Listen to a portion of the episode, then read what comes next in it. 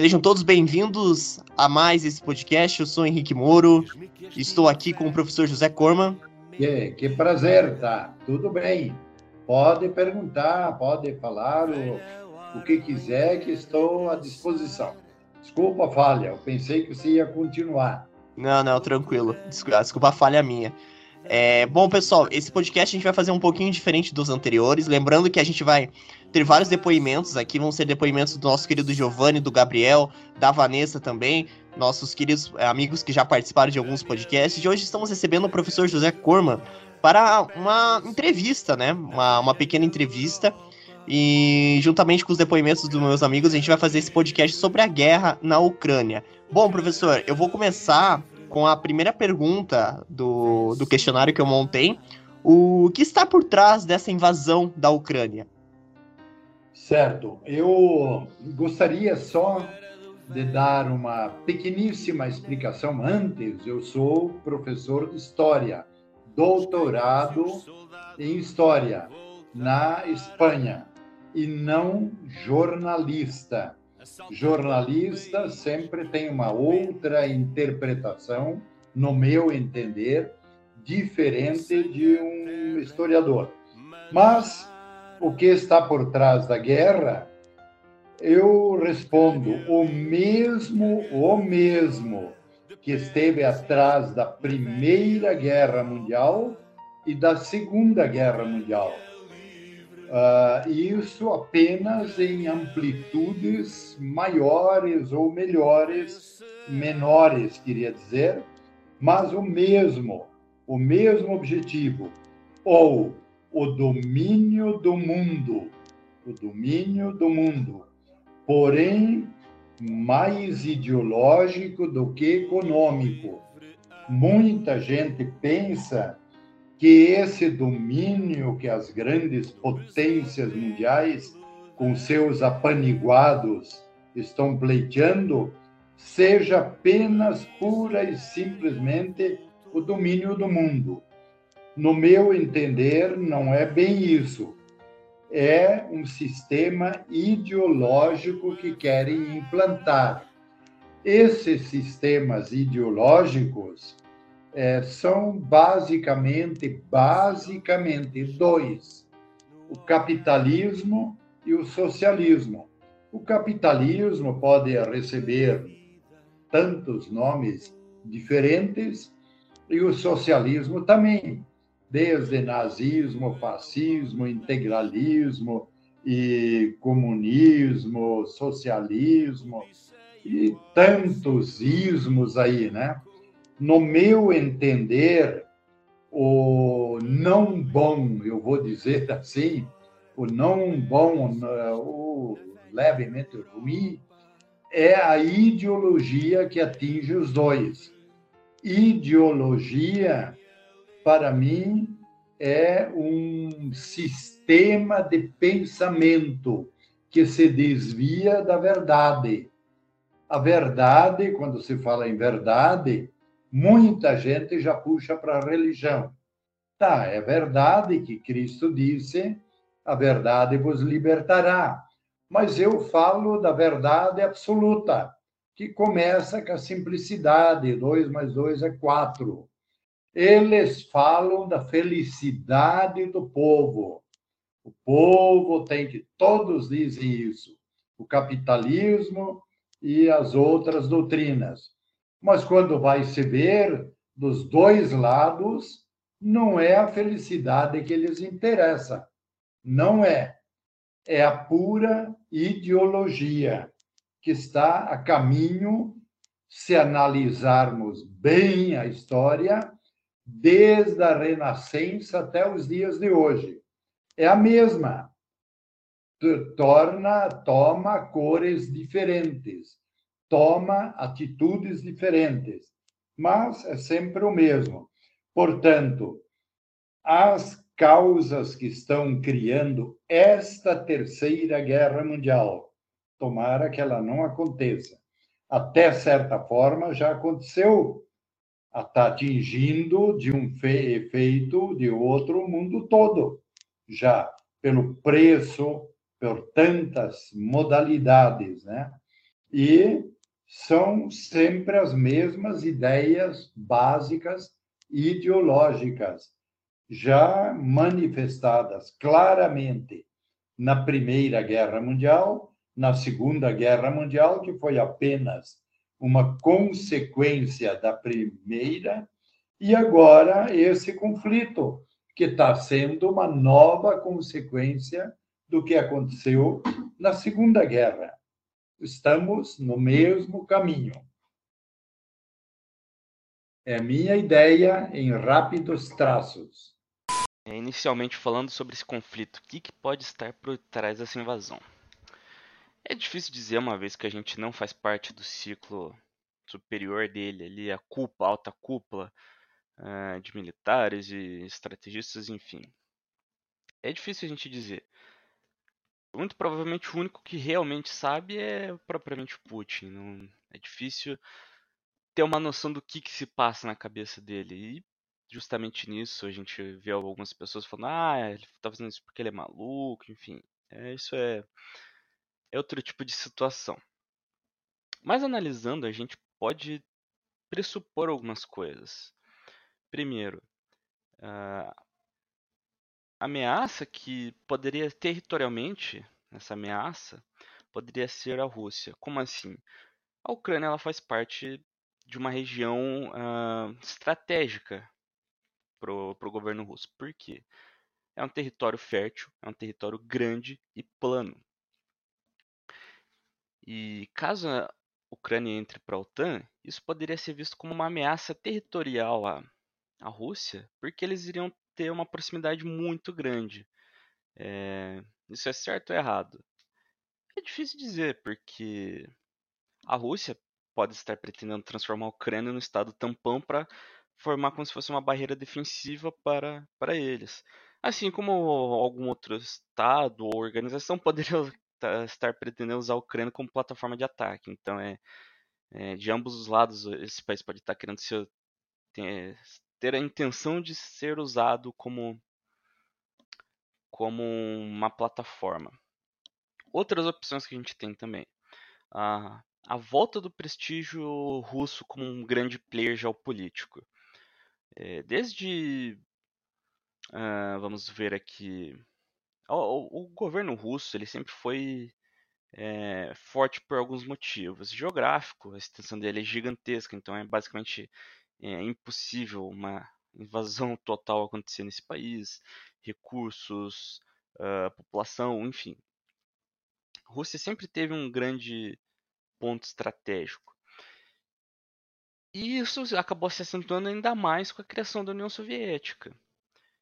E, e chegou a um ponto máximo durante a Guerra Fria e depois com a dissolução da União Soviética isso acabou é, se perdendo em muito.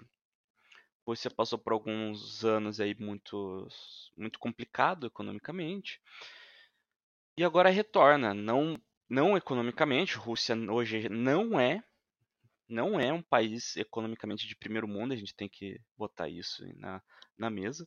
Ela tem um exército de primeiro mundo, sim, agora economicamente não. Então, qual que seria hoje o caminho mais rápido para eles voltarem a ser um grande player internacional? Seria justamente usando a sua força militar, já que economicamente ele não consegue concorrer. Então, essa seria uma sinalização para as forças ocidentais. Ó, Rússia voltou. Pode ser um dos motivos. E aí alguns outros, por exemplo, uh, a questão dos portos secos. Você não tem. Portos secos não, porra. Errou! Caramba, faz nem sentido. A questão do.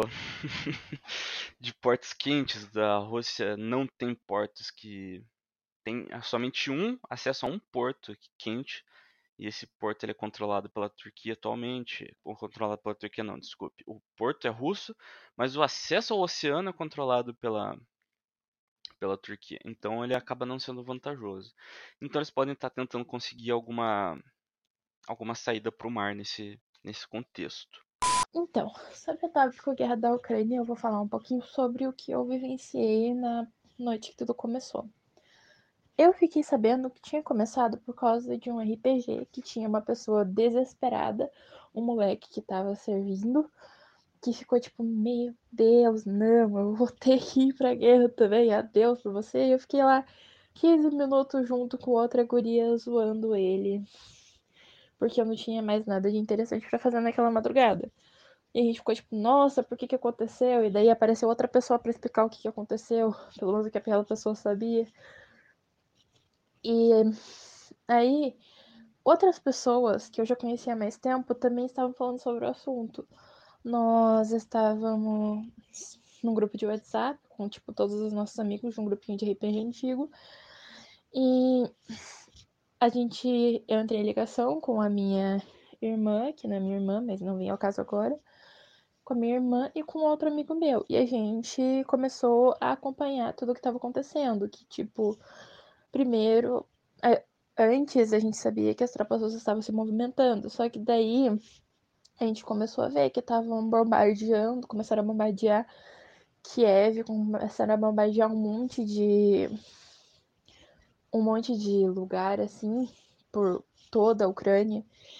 E enquanto isso, meu amigo, que é de Brasília, eu e minha mãe tava zoando ele, falando que se fosse para ele ir pra guerra, a gente também ia. Nem que eu e ela fosse de faxineira ou de lava-prato. E enquanto isso, a gente via, né? As, é, principalmente porque tava tendo uma live do jornal da CNN ao vivo no Twitter. E eu estava acompanhando aquela live de jornal do Twitter e teve muita coisa lá que eu achei muito bombástica, assim, desculpa se entender isso como um trocadilho, mas realmente foi me chocou bastante, tipo, o cara começando a vestir capacete, colete à prova de balas no meio da reportagem. Foi muito louco. Aquele dia, aquela madrugada, foi a madrugada que eu menos me arrependi de ficar acordada até as 3, 4 horas da manhã. Se não me engano, era quase 5 horas da manhã quando eu fui dormir, que eu desliguei. E fui dormir porque eu tava muito cansada já. Era uma quinta-feira, né? E eu tinha coisa para fazer no outro dia. Mas a reação de todo mundo ao meu redor foi um pouco do tipo, ah, nossa, que horrível, um pouco do tipo, nossa, a gente vai, a gente vai se encontrar na guerra, não sei o quê. E foi basicamente isso. A reação, o meu sentimento naquele primeiro momento, como eu jogo RPG de WhatsApp, foi como se alguém tivesse colocado uma narração importante no grupo e falasse assim, ó, façam seus personagens reagir a isso. E, bom, essa foi a minha reação. E eu acho que essa.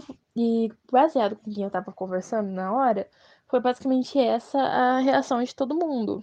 Como, por como a gente está num país que pra, praticamente não tem nada a ver com aquilo, a única coisa que a gente vai perder, provavelmente, se isso continuar do jeito que tá, é só a fertilizante e algumas poucas coisas, assim, a gente provavelmente não vai ir pra guerra. É uma chance muito pequena de a gente se envolver, a não ser que queiram se queiram se.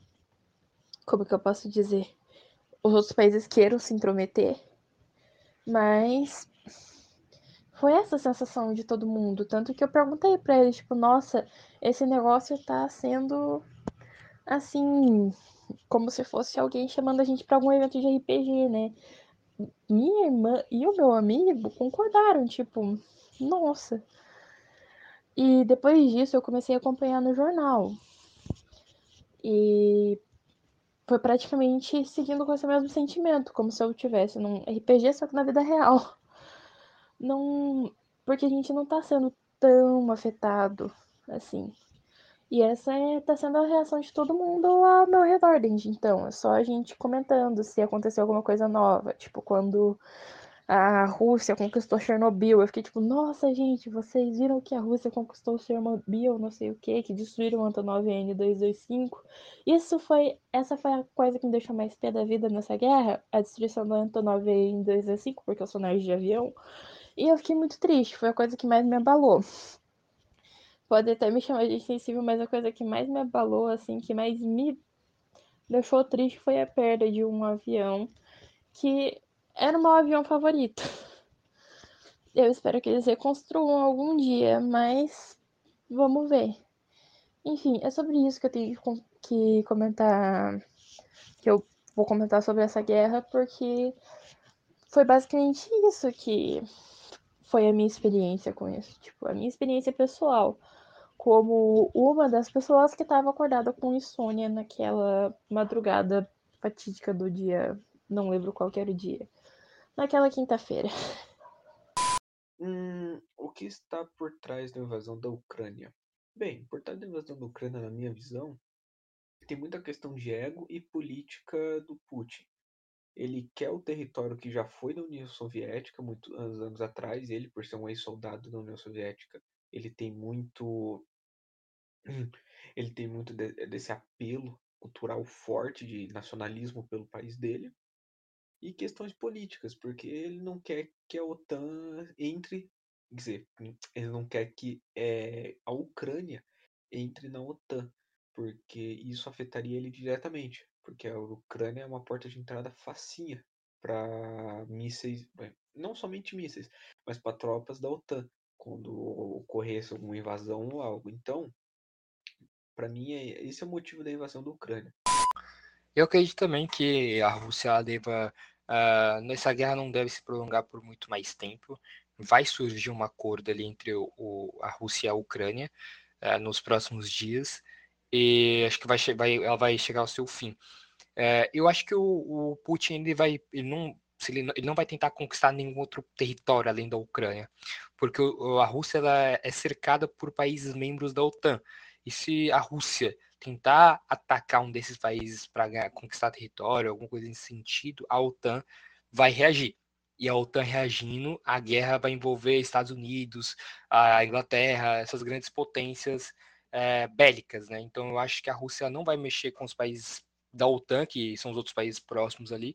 Ela vai só na Ucrânia, como a Ucrânia não faz parte da OTAN, então é, vai ficar nessa relação e eu acho que essa guerra não se prolonga por muito mais tempo. Vai surgir um acordo é, de paz ali entre os, os dois presidentes que estavam conversando há algum tempo atrás, né, eles fizeram umas reuniões, mas até então nenhuma, nenhum acordo de paz foi selado, né, eles não chegaram num acordo, mas acho que nos próximos, nas próximas semanas essa guerra vai estar chegando ao seu fim. Olha, depois desse acontecimento da guerra, a Europa ela tá, ela foi prejudicada no, no ponto que é, a questão do que a Rússia é uma das maiores exportadoras de gás, né? Que eles usam para aquecer a casa, essas coisas assim na Europa. E com o inverno chegando, a Rússia cortou é, o, o, a exportação dela para a Europa. Então, os países europeus eles vão ter que procurar outras fontes de, de gás, né? Para poder estar tá, tá utilizando. Mas eu, foi, esse foi o ponto principal, eu acho que que eles foram prejudicados. O que está por trás da invasão da Ucrânia? É bem difícil a pessoa saber é, isso, porque pode ser por vários motivos, né? É, territorial, é, por causa do, do petróleo de lá, porque tem vários motivos, mas muitas, muitas pessoas dizem que é por conta que a Ucrânia ela é basicamente da Rússia, né? Da, da União Soviética.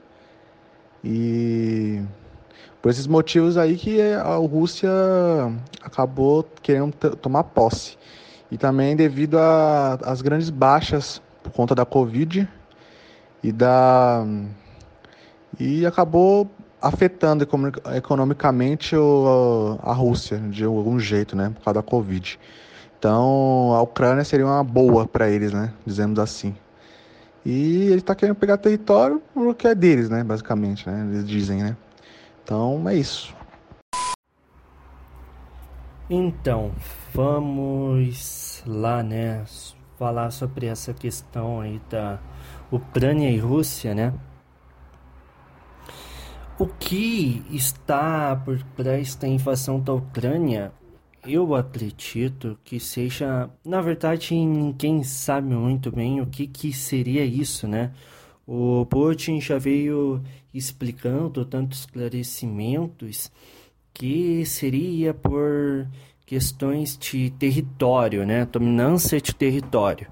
E aí depois ele vem também falando, teve entendo a ideia de que a ideia seria de desnazificar a Ucrânia, né?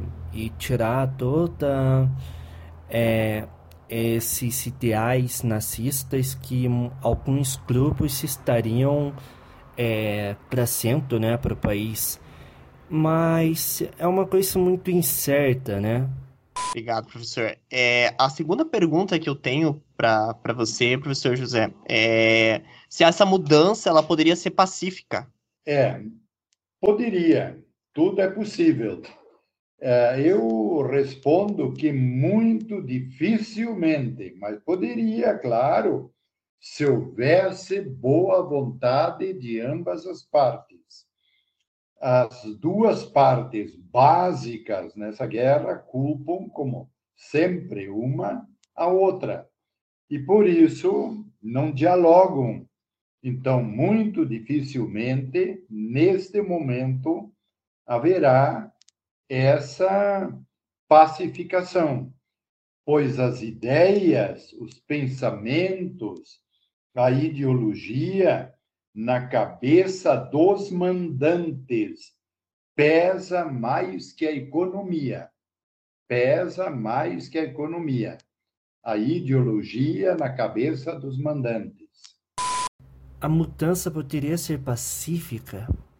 Então, a mudança a mudança nessa questão aí, né, ou que eles se é, se acertem, né, na, nessa questão, é o que nós essa mudança todos desejam que seja pacífica, né?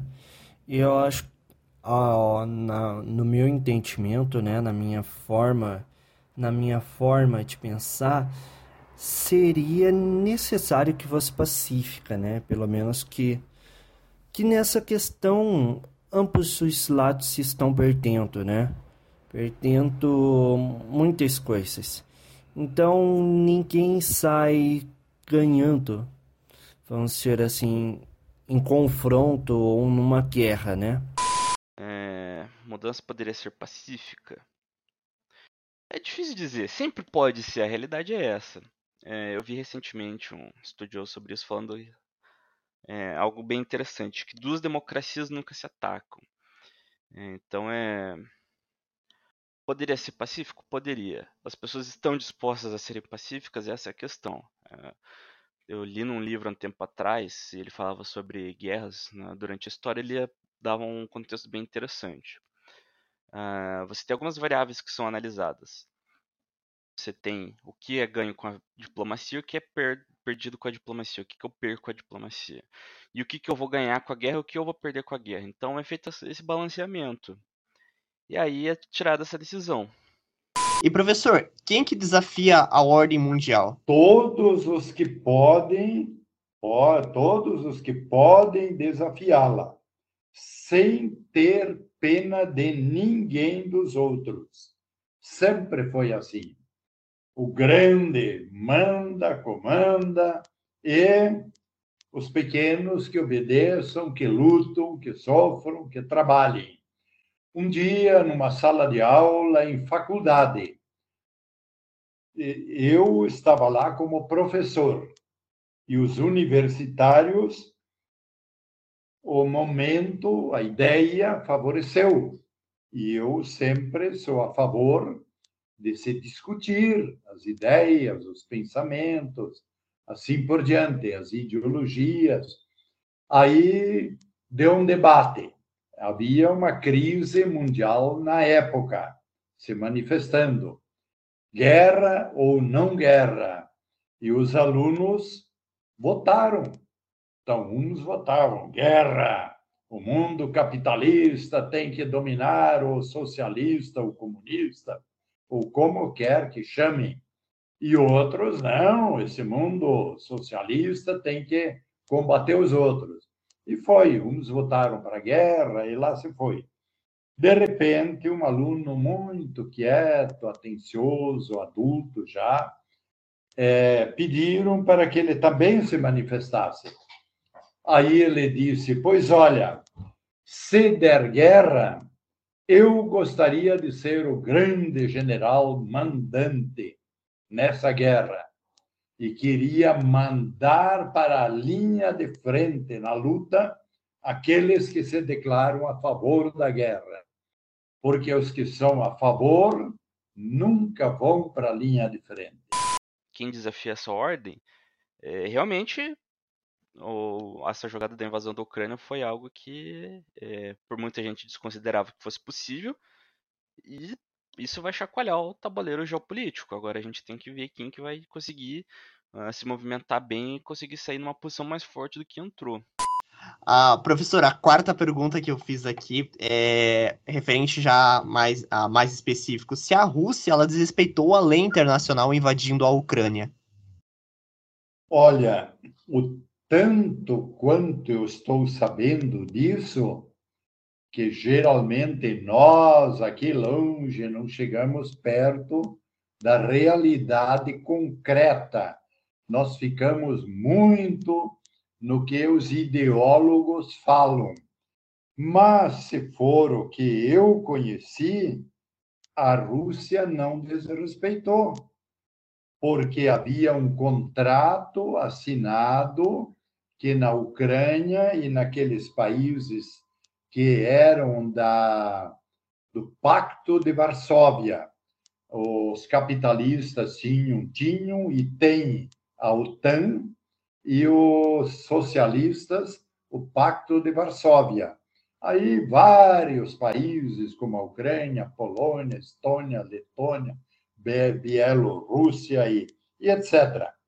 E aí, de repente, é, resolveram, e a própria Rússia concordou, acabar com a URSS, União das Repúblicas Socialistas Soviéticas. Aí eu não vi o tratado, mas pelo por informações dizem que existe um tratado que foi feito na época que os países da URSS, que a Rússia iria deixar livres, separados, mas ela não queria que nesses países a OTAN colocasse armamento. Não queria. E foi um tratado assinado. E a Ucrânia desrespeitou esse tratado. E aí a Rússia se ofendeu. É como, por exemplo, a China e Taiwan. Taiwan, uma ilha que sempre foi da China, mas quando a China ficou comunista, Taiwan não quis ser comunista, não aceitou. Aí a OTAN, os Estados Unidos, os grandes líderes, entraram no meio e fizeram um acordo.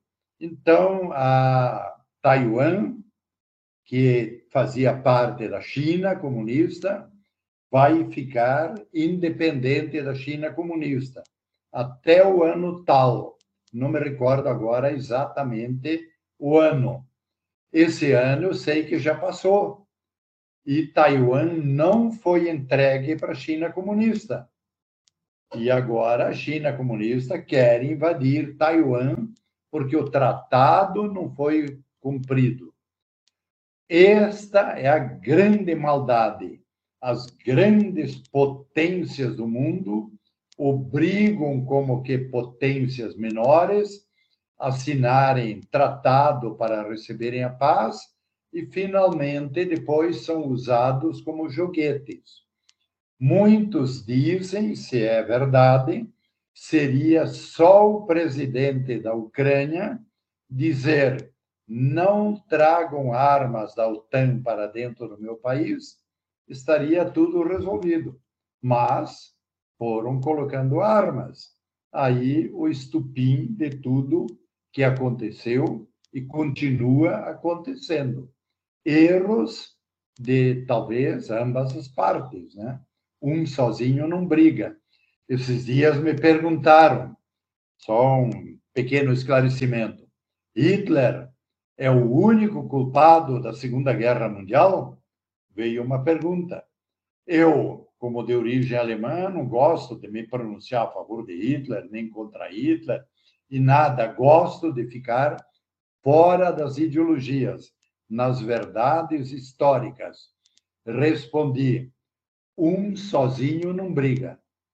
Para brigar, tem que ter no mínimo dois. E é o caso agora também.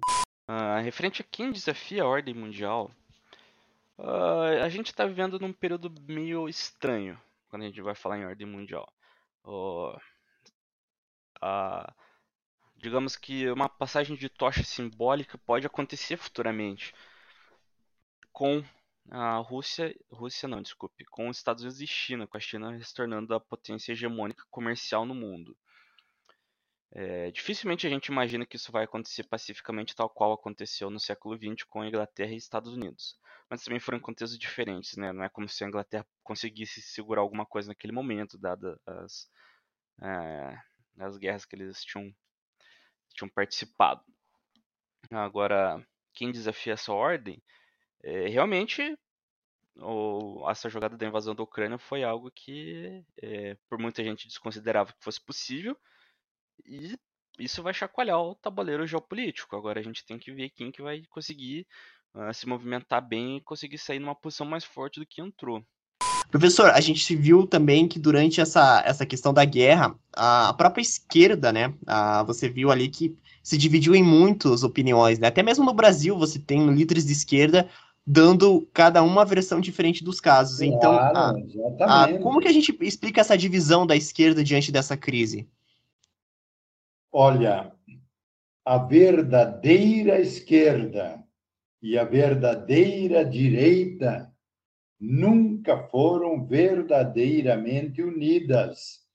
Elas mudam na conformidade dos interesses de seus líderes. Exemplo: Brasil. Jânio Quadros, vou dar um exemplo. É, as pessoas mais novas não viveram essa fase foi o presidente maciçamente votado como sendo da direita.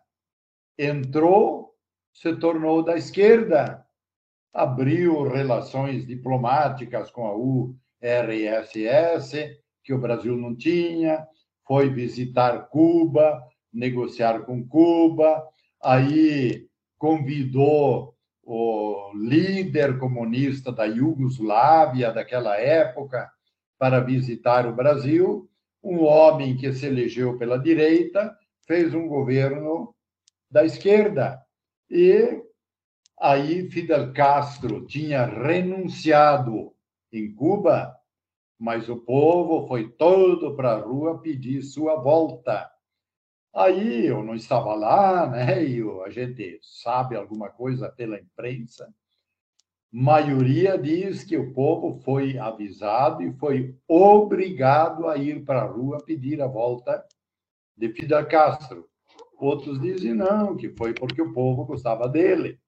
Jânio Quadros estava lá quando isso aconteceu. Foi um teatro que armaram. Na volta no avião para o Brasil, contaram que ele só falava nisso. Que prestígio, que prestígio. Então, a ideia dele, depois se soube, foi renunciar e que o povo fosse para a rua pedir a sua volta. Aí ele voltaria com toda a grande autoridade. Então, dificilmente a esquerda faz o verdadeiro papel de esquerda e a direita o verdadeiro papel de direita.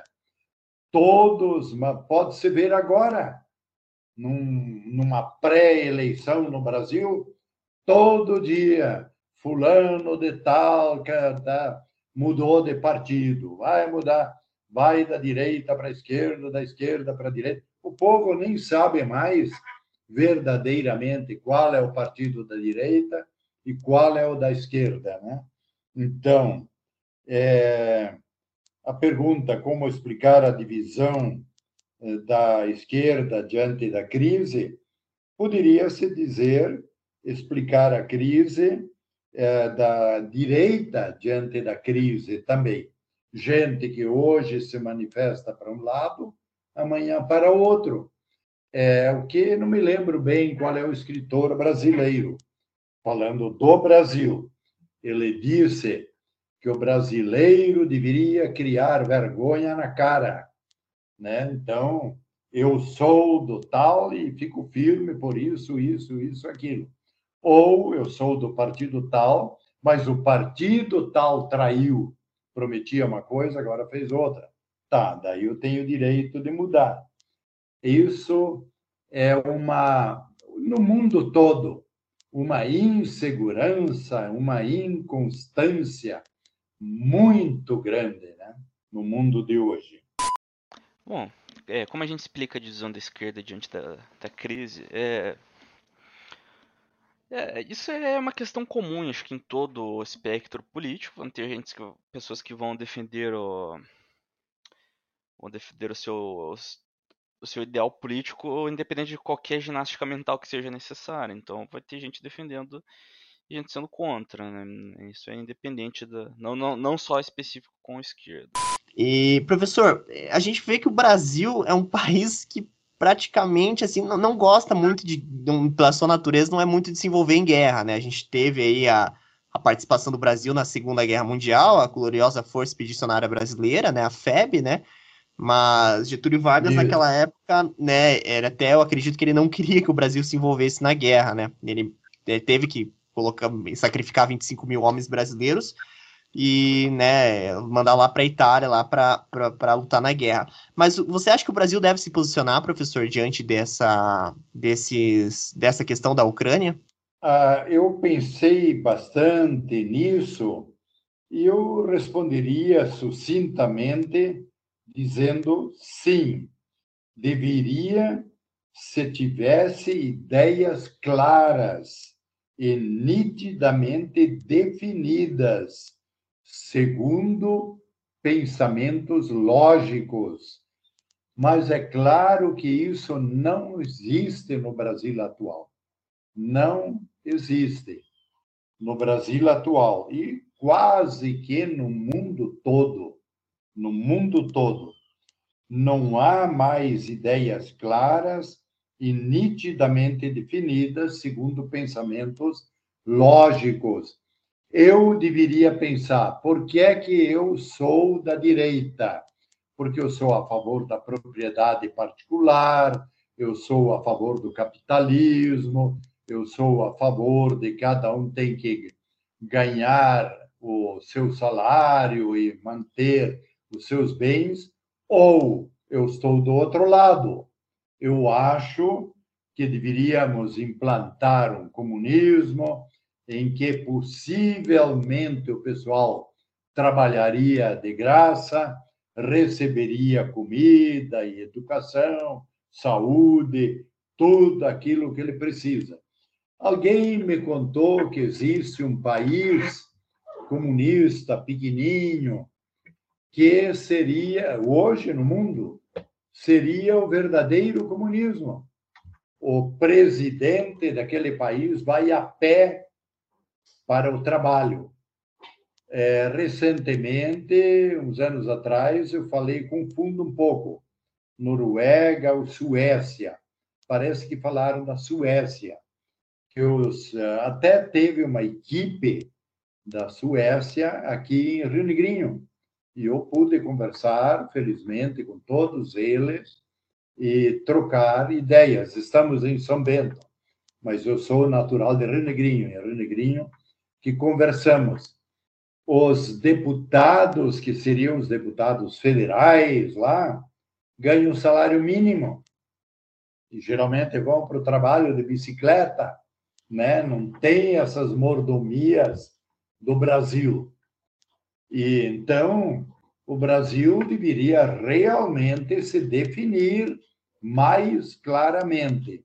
Agora, por outro lado, pela situação que está, o Brasil está procurando meio termo, né? Ficar em cima do muro. ficando em cima do muro, dizem que numa guerra leva chumbo dos dois lados, né? Então tem que se definir, porque o Brasil precisa da Rússia e da China. É claro, quantas granjas de galinha em Santa Catarina de frango? A maioria é vendido para a China, que é comunista e amiga da, da Rússia. É, o Brasil precisa de grande quantidade de adubos da Rússia. E a Rússia, quem não for amigo, nada. Por exemplo, a, a Europa toda depende muito da Rússia por combustível, por gás. Aí o brasileiro acha, não, o gás não é importante. Por quê? Porque aqui no Brasil tem alguns carros a gás e os fogões na, nos lares a gás. Pouquíssimas indústrias a gás. A Europa, muita indústria que usa o gás russo. E de fogão e de aquecimento no inverno. A Alemanha tem uma proposta que até o ano tal não deve mais andar automóvel na Alemanha, não sei, parece que já está aí é, com movido a, a, a, petróleo, né, a gasolina, derivados do petróleo. Então, o Brasil, sim, eu acho que deveria ser homem, como falo na, na gíria aí, né? E a palavra homem, no verdadeiro sentido da, da palavra, significa homem e mulher e criança, gênero humano. O Brasil deveria ser homem e sempre se definir mais claramente, porque muitas vezes ele fica no meio termo e aí acaba se perdendo. E olha, eu até, Henrique, gostei de uma coisa que você falou, que o Brasil, de modo geral, é pacífico. Nunca sim, gostou de sim. guerra. Foi a força Dizem que ele fez o genocídio no Paraguai. Grande calúnia. Diz que o defeito do povo brasileiro é falar mal do seu país, sempre. É, quem começou a guerra do Paraguai, violenta, estupidamente, foi o próprio Paraguai. E o Brasil teve que se defender. E assim, em todas as outras situações, ele nunca realmente gostou. É gente pacífica. Sim, sim. Não, o Brasil, ele não, não nunca teve uma postura de, de né, de esse, essa postura de querer é, é, cobiçar novas terras, né? O Brasil sempre foi um país na dele, né? Aquele, como se diz, aquele sujeito que só quer ficar na dele, ter ali as suas coisas, né? O, o Brasil nunca foi um, um, país. Claro que dentro do país a gente enfrenta, né, diversos outros problemas, né? Mas o povo brasileiro em si enfrenta, né? é, situação de crise econômica, né? A gente parece que a gente vive todo dia tem uma, uma coisa nova para ver, né?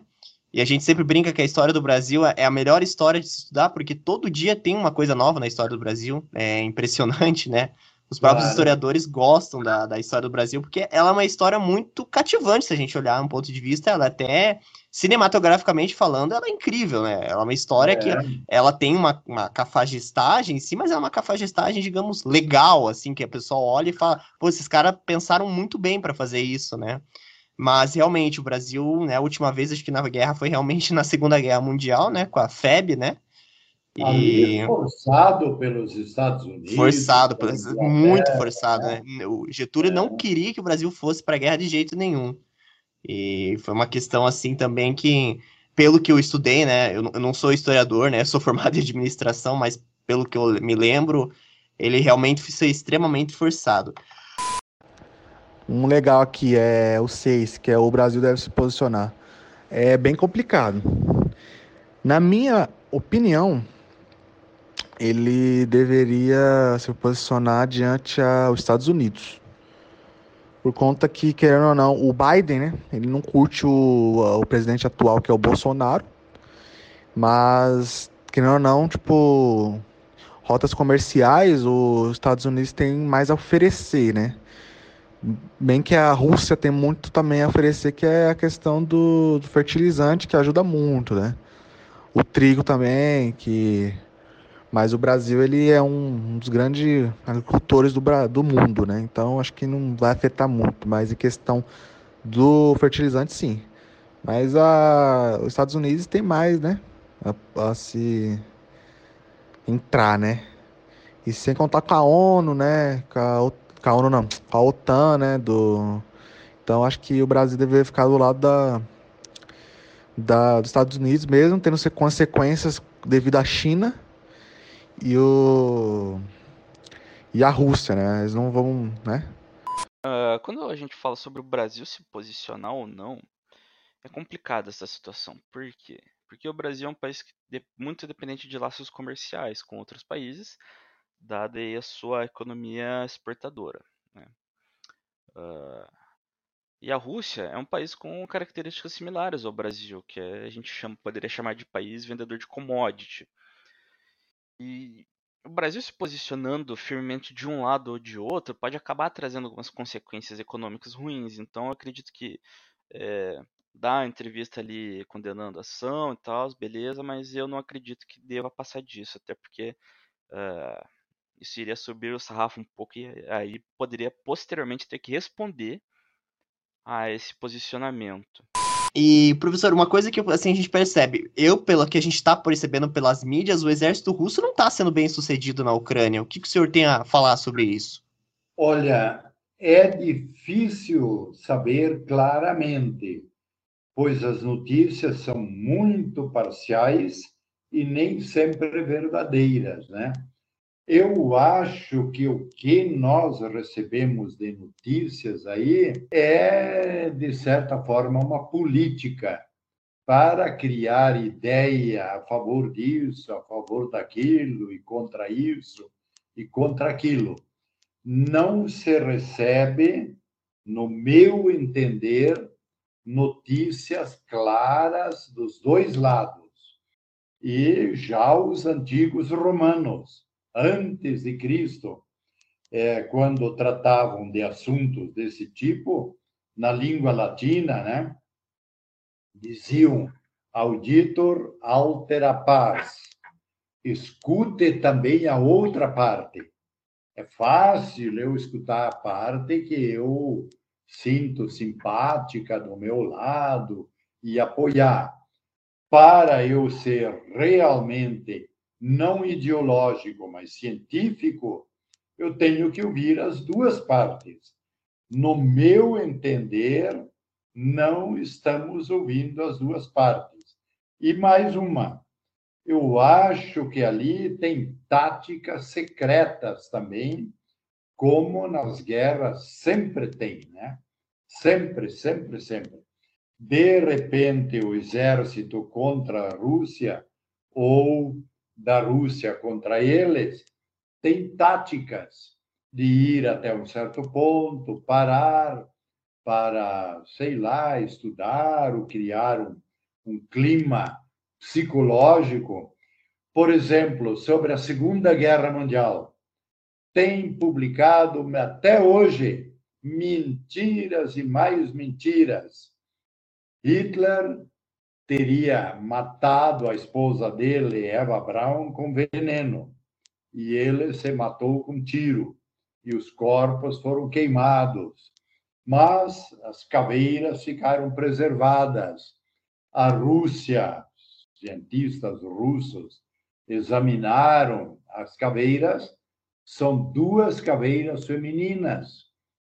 E eu conversei pessoalmente com gente importante, judeu, que estava bem informado nessas coisas, até escrevendo. Hitler saiu vivo da Alemanha, foi para a França, da França foi levado para a Argentina, e claro que ele está morto, até pela idade hoje já, né?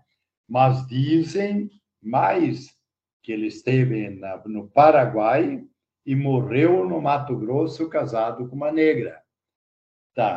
Muita história da Segunda Guerra. Da Primeira Guerra, um pouco. Da Segunda, muita.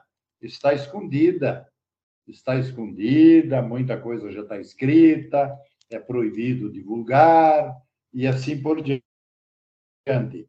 E na guerra atual, Ucrânia e Rússia, também não está se falando a verdade aí, né? Por isso a gente tem que ouvir, tem que analisar, tem que pensar nas duas partes, porque é aquilo, ouça as duas partes e não venda tua cabeça para ninguém. Crie teus pensamentos, tuas ideias claras, nitidamente definidas. Hum, o exército russo está sendo bem sucedido?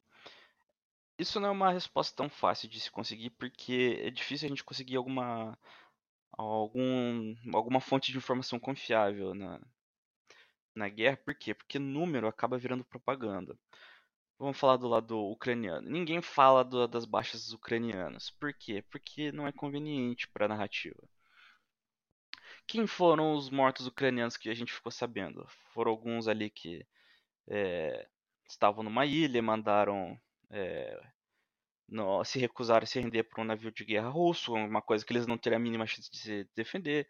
Um outro rapaz ali que é, se sacrificou para explodir uma bomba, uma ponte. Então, assim, foram pessoas que, apesar de morrerem, morreram com a capacidade de se tornarem mártires para continuar inspirando a, né, a resistência ucraniana a continuar lutando.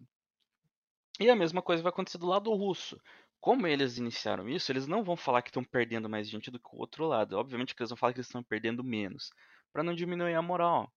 É, agora, uma coisa que a gente tem que dizer é, nesse foco de quem está se sendo bem e quem não está se sendo bem é talvez uma mudança que vem nesse cenário bélico uh, futuramente.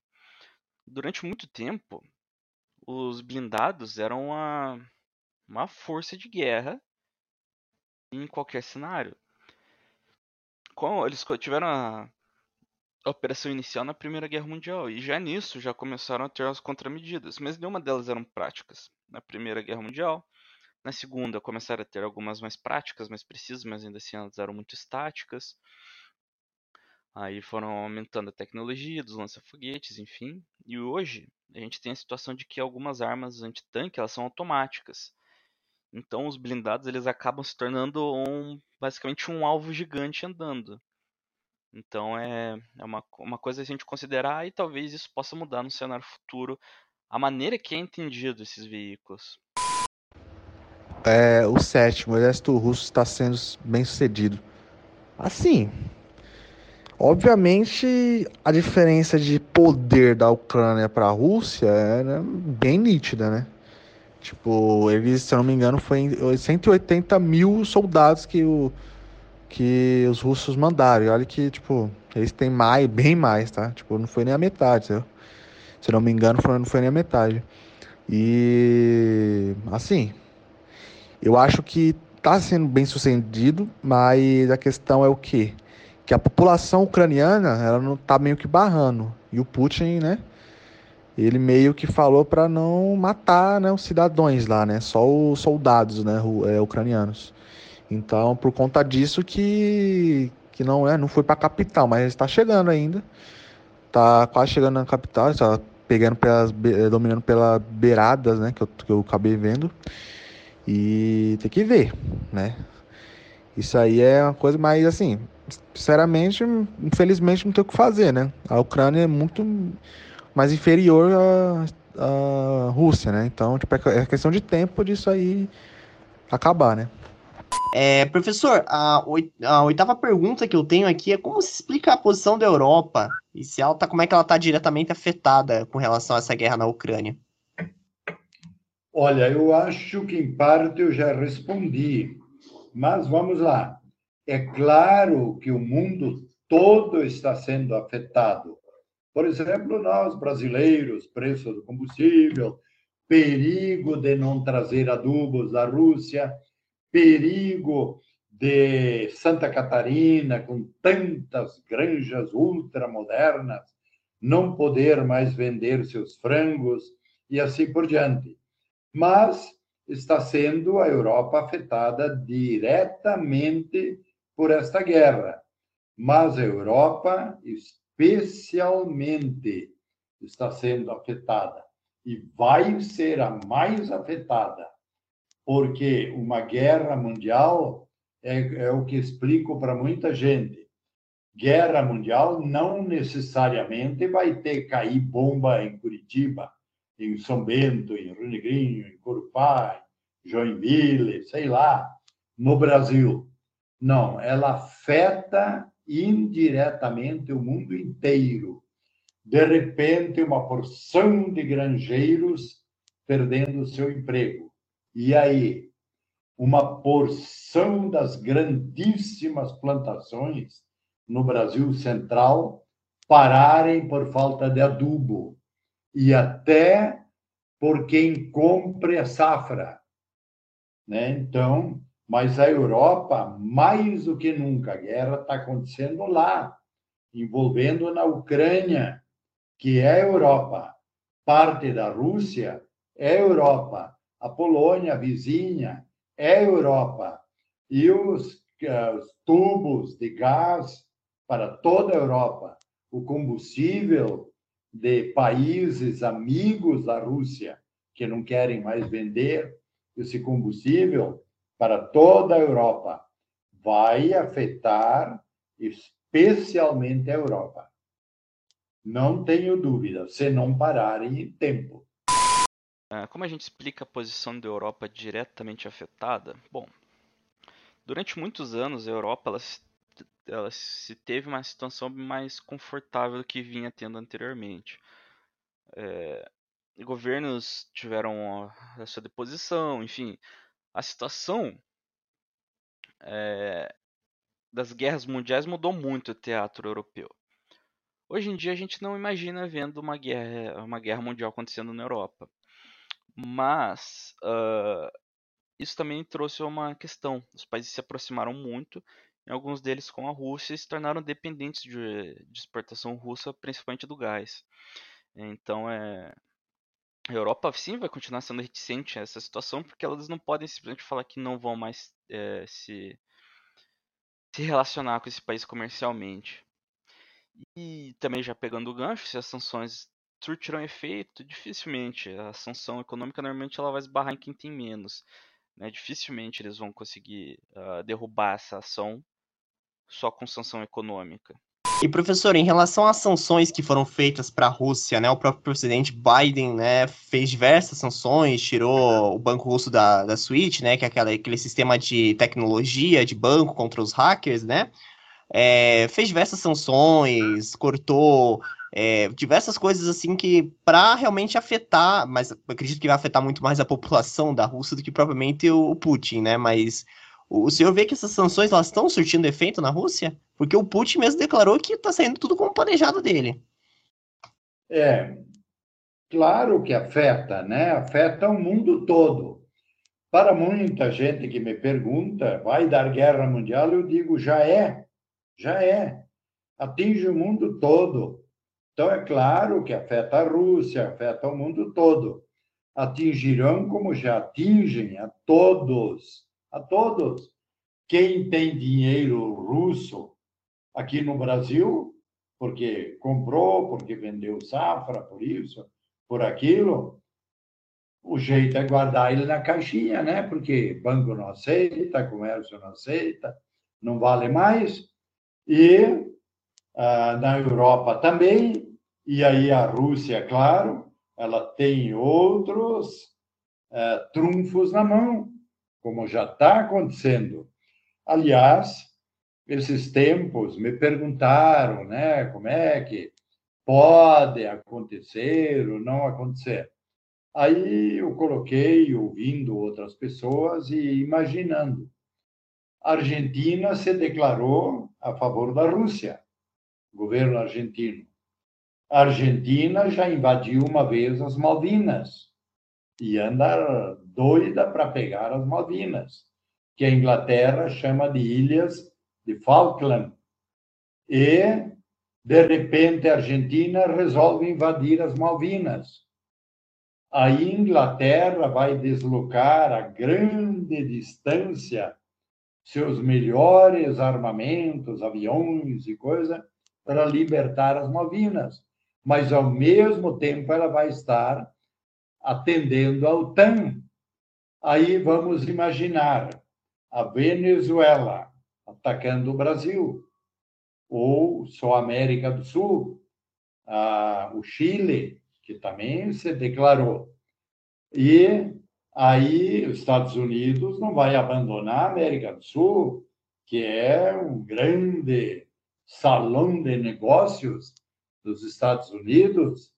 Aí, de repente, o México, tivemos a oportunidade, o Marcos e eu, agora há pouco, de falar com uma mexicana que anda por aí. O México odeia os Estados Unidos, tem Estados Unidos tirou o Novo México, a Califórnia, várias regiões do México. E o último presidente dos Estados Unidos fez uma muralha lá, separando México do, dos Estados Unidos, mais claramente. Que tal, de repente, o México, por estímulos da Rússia, que já falou em ajuda a esses países, atacar os Estados Unidos e Cuba, que a Rússia também já falou em armar Cuba, comunista, atacar os Estados Unidos. Quem não entende, ri. Isso é café pequeno para os Estados Unidos. Tá, dois cafés, não tão pequenininhos. E Ucrânia, OTAN, não tão pequenininha. É um estraçalhamento dos líderes da OTAN, e a China atacar Taiwan, Estados Unidos vai ter que socorrer Taiwan. Aí está feita a guerra mundial com tiroteios e bombas e etc. Mas são as tais de coisas, né? Que tem que se ver claramente as sanções sempre surtem efeitos negativos, positivos para um e negativo para o outro. Os, as sanções dos Estados Unidos é para favorecer os Estados Unidos e prejudicar a Rússia, o outro lado. Mas a Rússia também colocou sanções que vai favorecer a ela e prejudicar os outros, e assim por diante. Vivemos num mundo em conflito. E, professora, a China, ela tá, está firme nesse apoio com a Rússia? Porque às vezes parece que a China quer, mas às vezes parece que ela fica ali também, ah, é, estamos aqui, é, parece que, não, a gente não tem nada a ver com eles, mas fica nesse, de que o Taiwan não tem nada a ver com, com isso, com a Rússia, que isso aqui é problema nosso, e, e ficam naquela. Como é que está a posição da China, professor?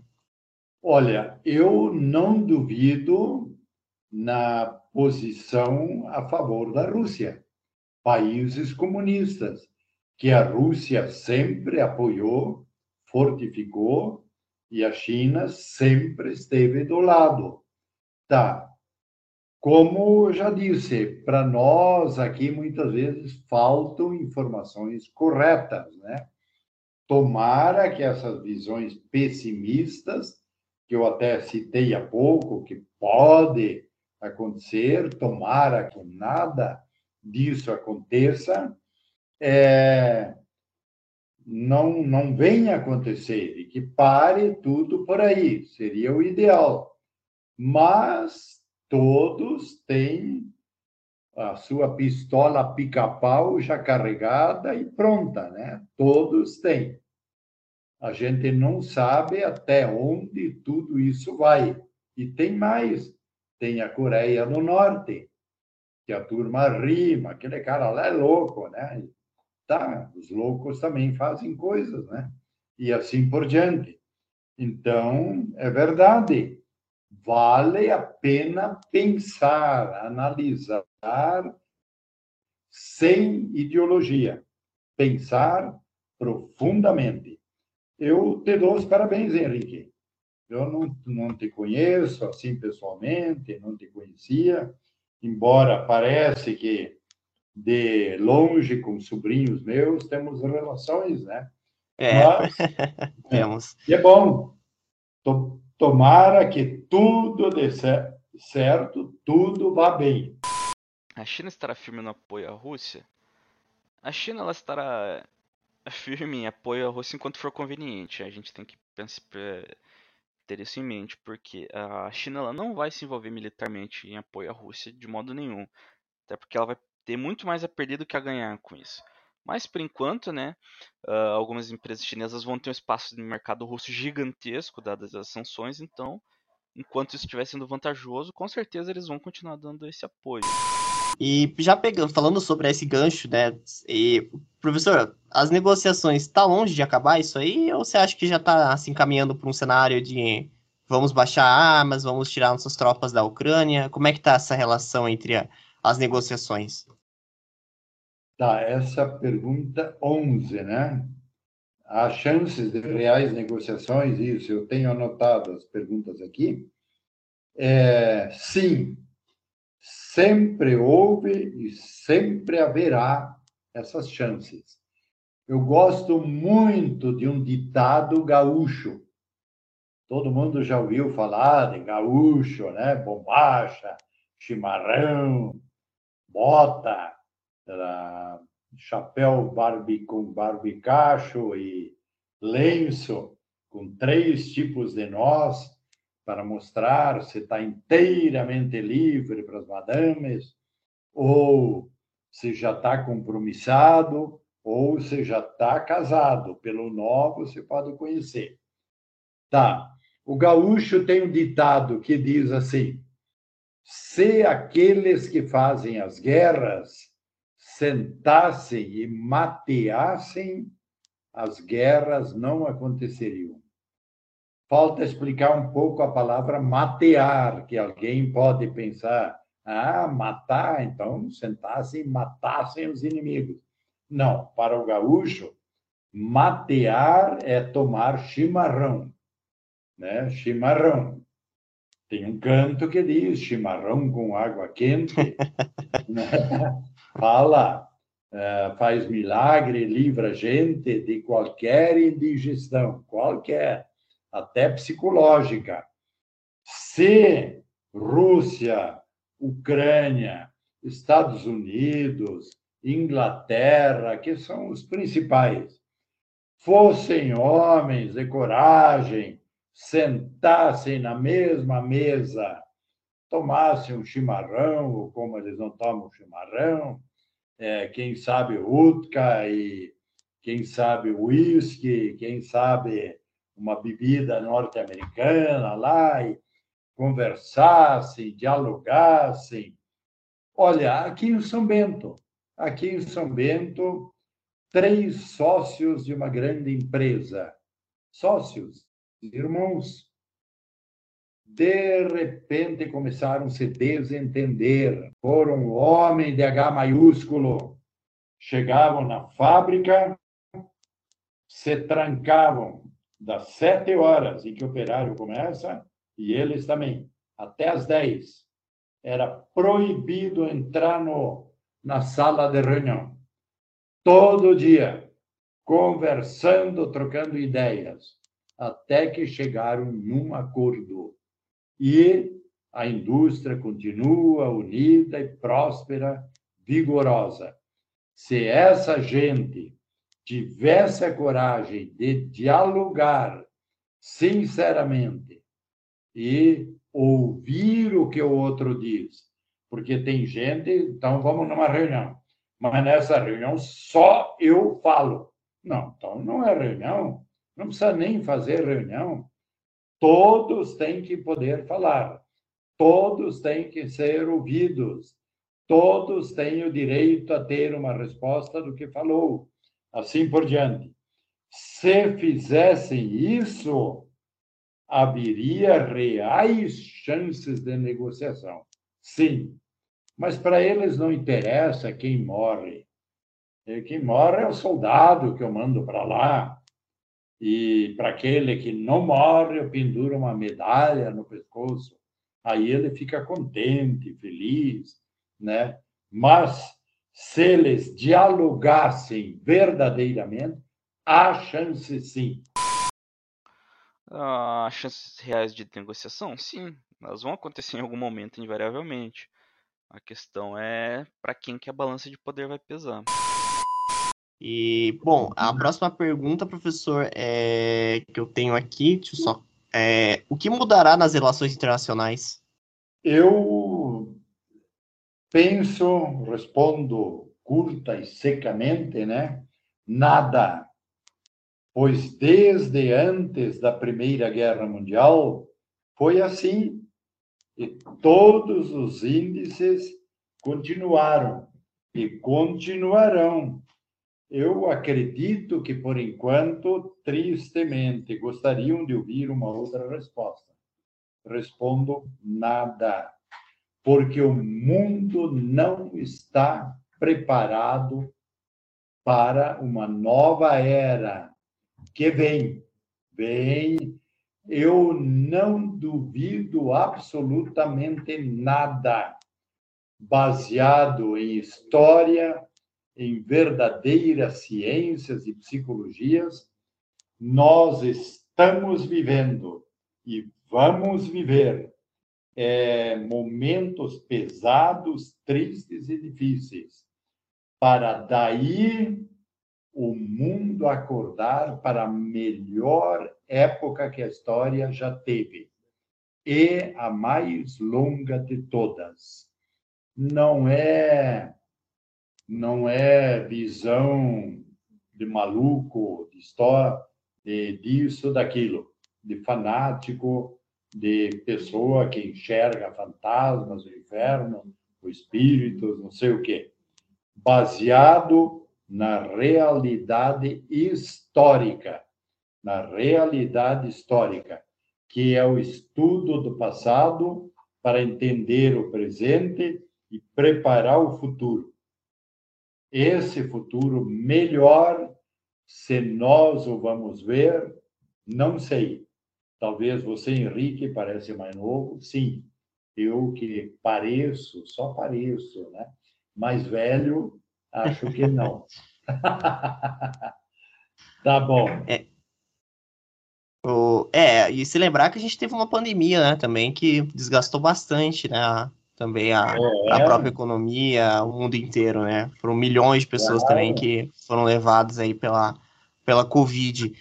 É, a 12 aqui e a última, o que mudará nas relações internacionais? Eu acho que, assim, eu sou bem leigo nisso, mas creio eu que a Rússia vai é, receber severas punições, hein?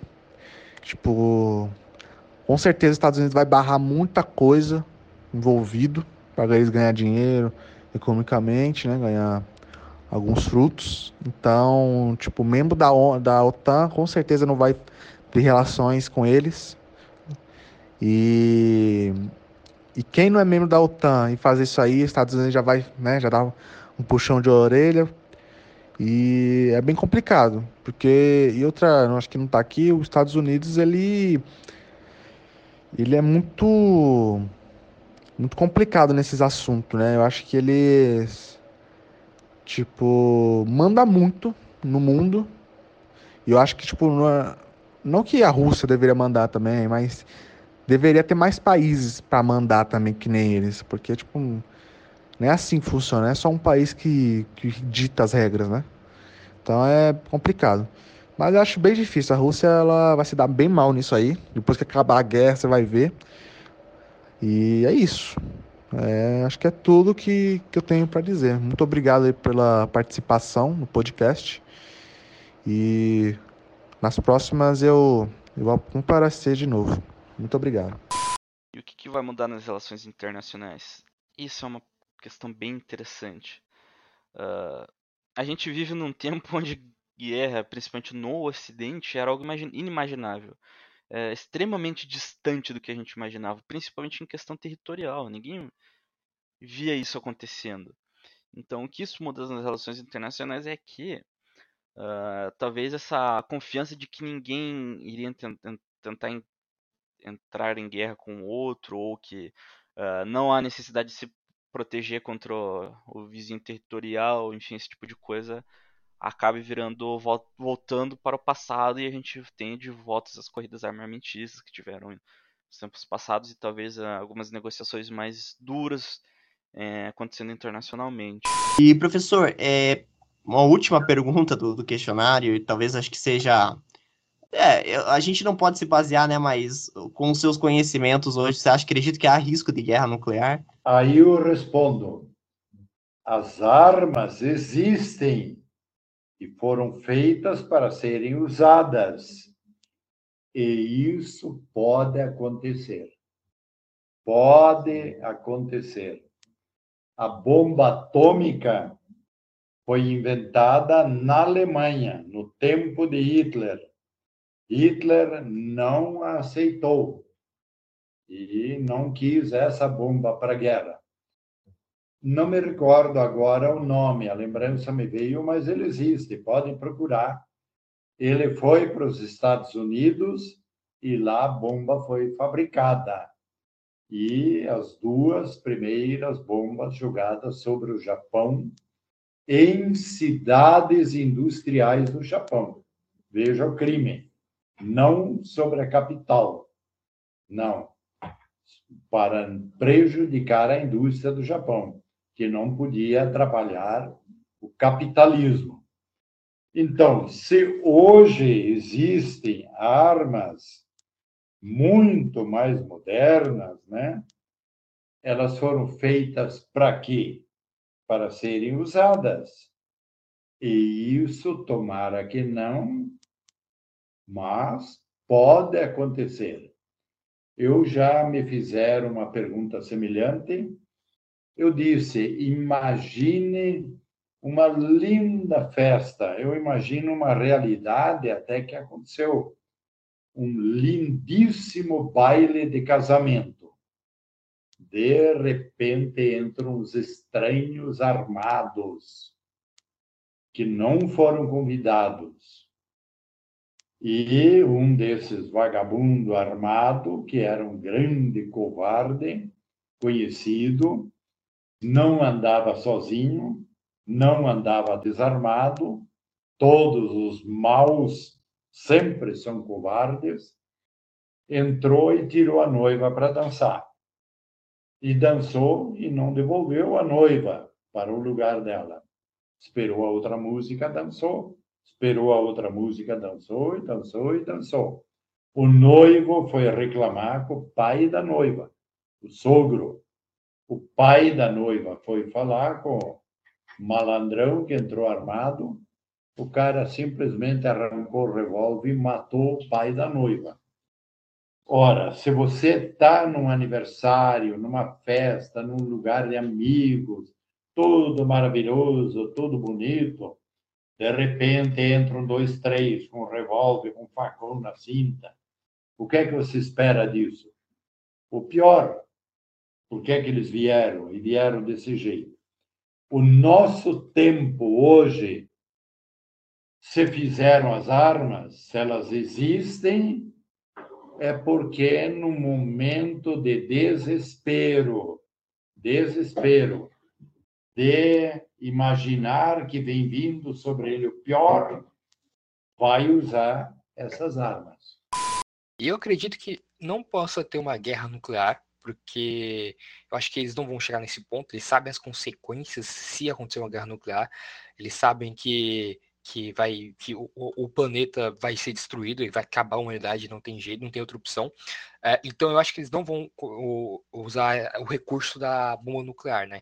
E se a gente for parar para pensar de todos os conflitos que a gente já teve ao longo da, da história, né, se a gente for pegar da Segunda Guerra Mundial para cá, a única vez que a bomba foi usada foi lá a bomba de Hiroshima e Nagasaki, né, faz as últimas duas, as duas, as duas últimas e as duas únicas a serem usadas foram para os Estados Unidos. Depois disso, tiveram vários outros conflitos e nenhum país é, ousou usar uma bomba nuclear porque ele sabe das consequências. Então, eu acho que eu acho é muito, muito difícil ter uma guerra nuclear. E quando a gente fala em risco de uma guerra nuclear, ó, os russos têm uma política que é a seguinte. Uh, antes de entrar nessa, nesse assunto propriamente dito, só um contextinho aqui. Após a Segunda Guerra Mundial, o Exército Vermelho era o mais poderoso do mundo. Isso considerando todas as outras forças aliadas juntas. Então eles criam a OTAN, que seria uma força de resposta em conjunta contra o, as forças soviéticas. E com o passar do tempo, esse esse abismo foi, foi diminuindo, foi diminuindo, e a União Soviética teve que se responder com outro com uma outra organização que foi chamado Pacto de Varsóvia. E isso para concorrer com, com a OTAN. Com a dissolução da União Soviética, os russos se viram numa situação meio complicada, porque economicamente eles estavam mal, já no Ocidente as coisas estavam indo bem. Então, tecnologicamente, investimento militar, eles ficaram muito atrás, muito atrás mesmo. Se tornou assim uma diferença abismal.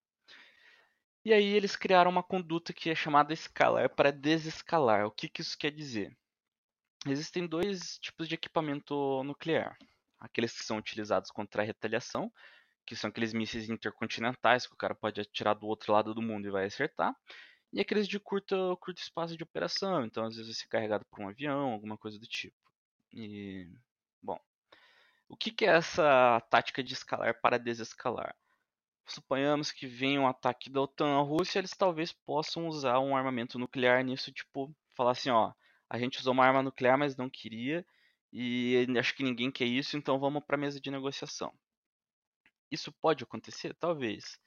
Mas eu acredito que isso vai levar num caminho muito arriscado para todo mundo envolvido e eu acredito que nenhum dos lados estaria disposto a correr esses riscos. Olha, fica até como recomendação aqui também. Tem um podcast muito legal chamado Petit Jornal. É, a, a, premissa dos caras é bem legal. É tipo, você tem cinco minutos para aprender sobre economia e relações internacionais. Então, eles lançam episódios diariamente e eles estão acompanhando. Eles postam um episódio todos os dias da guerra. Então tem lá 16 dia de guerra, 17, décimo dia, primeiro dia de guerra. Então eles estão acompanhando todo o período de guerra e fazendo o, programa em cima disso. E é muito legal. Eles explicam muito bem, são podcasts curtos, né? De 5 minutos, 10 minutos, 15, ah, até meia hora, acho que foi o máximo que eu, que eu vi lá.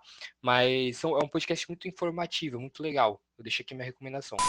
Então, esse foi o nosso podcast da Guerra da Ucrânia, pessoal. Lembrando que a gente teve que fazer dessa forma através de depoimentos, mas eu consegui montar aqui alguns depoimentos de alguns amigos, o professor José Corman, quero agradecer ele muito por ter gravado essa entrevista com a gente.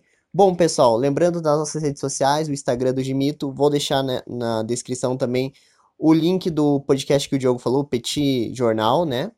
E também o ah, nosso canal de cortes, né? Que é através de animação, Gimito Animação.